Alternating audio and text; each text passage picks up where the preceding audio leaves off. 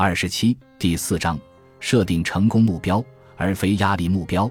爱的密码是做每件事都要心中有爱，而且是出自一种程序，以用爱、喜悦、平静重写过的内在状态，并将心思置于此时此刻。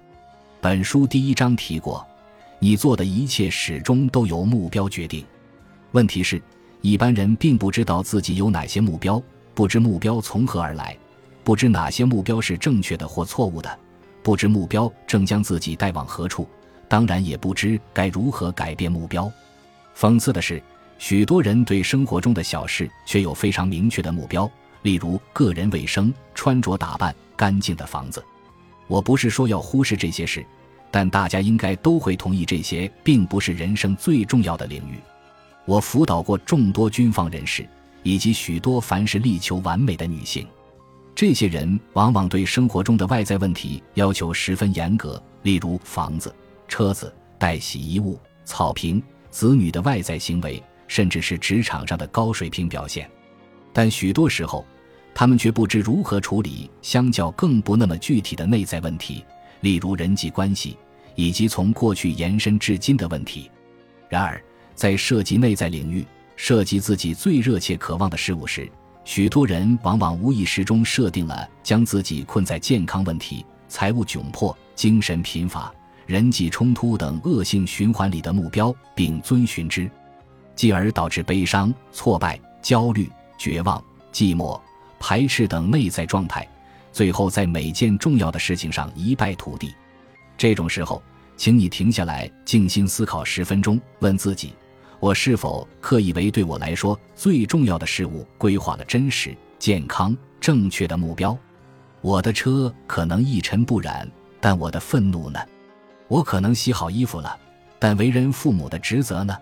既然知道内在状态会影响外在状况，你一定了解设定内在状态目标，而不是根据往往无济于事的潜意识程序行事有多重要。无论是为人父母的职责。愤怒情绪的处理或其他任何内在领域，只要意识到你的目标并未反映出对你真正重要的事物，本章便能帮助你设定目标，带你走向最适合你的内在与外在成功。不过，即使刻意对最重要的人生领域设定了具体明确的目标，许多人仍会聚焦于凭意志力达成的外在状况。这么做会严重破坏达成目标的机会，或者就算目标实现了。长久下来，却依然不快乐、不满足，所以接下来就是这个价值百万美元的问题了：该如何设定可以领着自己迈向成功的那种目标，而非阻挠自己成功的目标？对我的一位患者来说，这问题还真的跟百万美元有关。几年前，有位斯文的男士来找我治疗他的一些健康问题。当这些问题痊愈之后，他又联络我。问我能否帮他处理另一个问题，他说：“医生，这十年来我都有个成功目标，却从未达成。我不知道你是否处理这方面的问题，但你有没有可能帮我这个忙？”我请他再说清楚一些。他接着告诉我，他是镇上数一数二的大承包商，而他这十年来的目标是在一年内赚到一百万美元，不是公司的营业毛利一百万，而是他个人所得一百万。过去十年来，他顶多只赚到五十万美元，这算相当不错了。但他对这样的结果不满意，不喜欢，也始终因为无法达到目标而倍感挫折。这位斯文男士有着所谓“阴型人格”的特质，野心勃勃，吹毛求疵。他不停在每件事上鞭策、督促、逼迫每个人，一周工作八十小时，还要求员工也跟他一样，但经常不付加班费。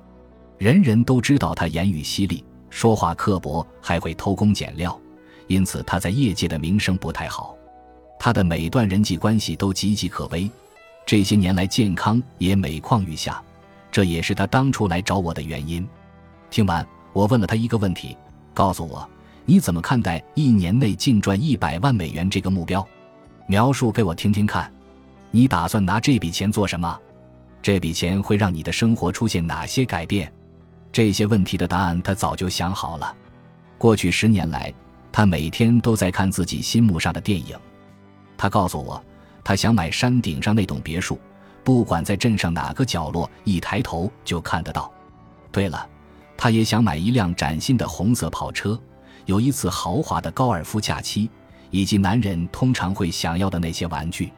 我问他为什么想要山顶上那栋房子和红色跑车，他告诉我，这样镇上的人都能看到他有多成功，并羡慕他。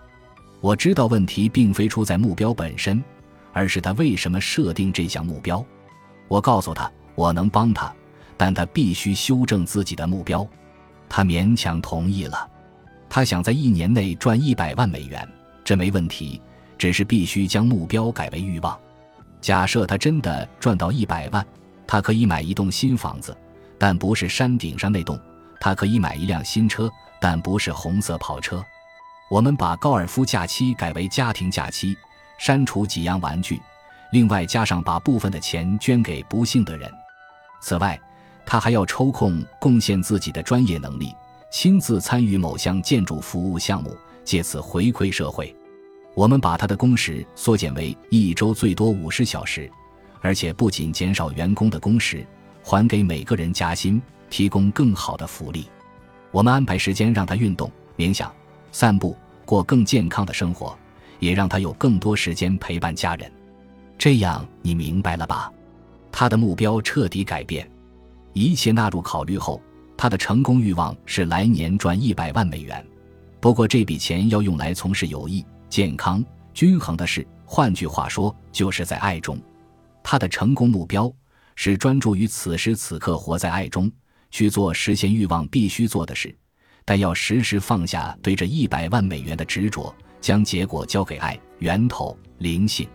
为了做到这一点，他必须先删除并重写内在问题的程序，之后才有能力实现这项目标，走向自己的欲望。我离开时，他刚开始删除并重写程序，不情不愿。他的原话是：“这绝不会有用的。要不是我的健康问题刚治好，我一定会以为你脑子有问题。”约一年半后，我接到那位承包商的电话，他的嗓音很特别。但那天在他报上名号前，我真的认不出了他的声音。他劈头就说：“嘿，医生，还记得我吗？我是那位压力很大的承包商，觉得你脑子有问题的那个。我时常想起他，不知他状况如何，也为他祈祷了几次，因为他毁掉整个计划，恢复先前生活方式的概率很高。以下是他说的话：是这样的，医生。”我完全按照我们说好的方式做了。去年我没赚到一百万美元，而是赚了一百五十多万美元。今年还可能赚更多。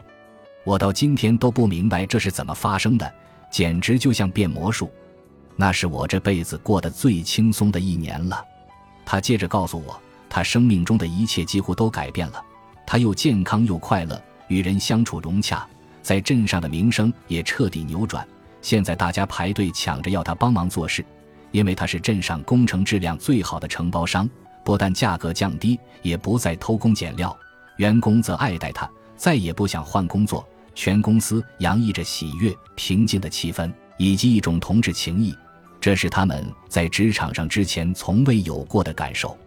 在那位承包商删除并重写自己的程序，并学会将压力目标改为成功目标之后。他想要的外在状况就轻易的实现了，这完全是意料中的结果。而且类似故事，我可以写上好几本书。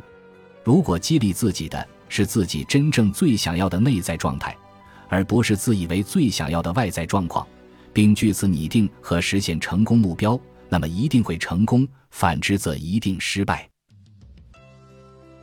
本集播放完毕，感谢您的收听，喜欢请订阅加关注。主页有更多精彩内容。